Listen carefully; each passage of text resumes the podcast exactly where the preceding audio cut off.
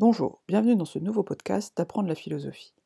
Dans cet épisode, je vais envisager la réponse de Marx au sujet Le travail rend-il heureux? Marx est un philosophe, historien et économiste allemand du XIXe siècle, particulièrement connu comme l'auteur du manifeste du Parti communiste, qu'il rédige avec Friedrich Engels. Il est également l'auteur d'une œuvre très riche, dont une des pièces centrales est sans doute Le Capital. Pour Marx, le travail n'est pas une mauvaise chose en soi. Il reconnaît même que c'est quelque chose qui distingue les hommes des animaux.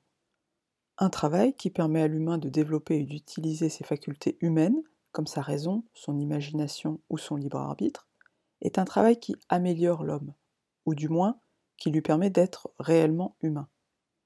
Le problème vient du type de travail et des conditions de travail qui sont données aux êtres humains.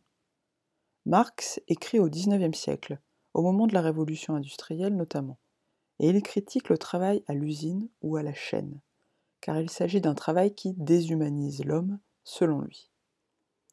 Selon Marx, l'homme est mutilé par la division des tâches excessives, c'est-à-dire s'il est amené à effectuer dans son travail un très petit nombre de tâches ou de mouvements de manière répétitive et mécanique.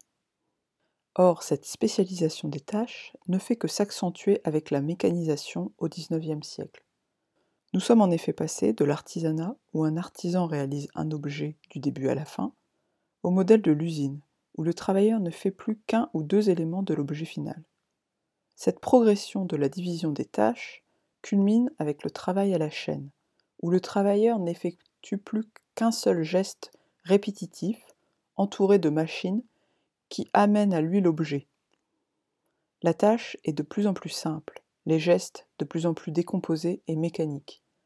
L'homme est alors intégré à la machine et il perd ici son humanité. C'est alors que Marx parle d'aliénation du travail, car alors l'homme devient autre. Le terme aliénation est construit à partir du latin alienus, qui signifie l'autre ou l'étranger. Alors, être aliéné ou subir une aliénation, c'est devenir étranger à soi-même.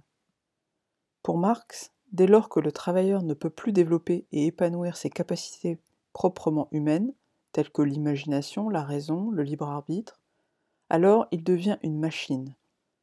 Cette forme de travail rend l'homme tel un automate.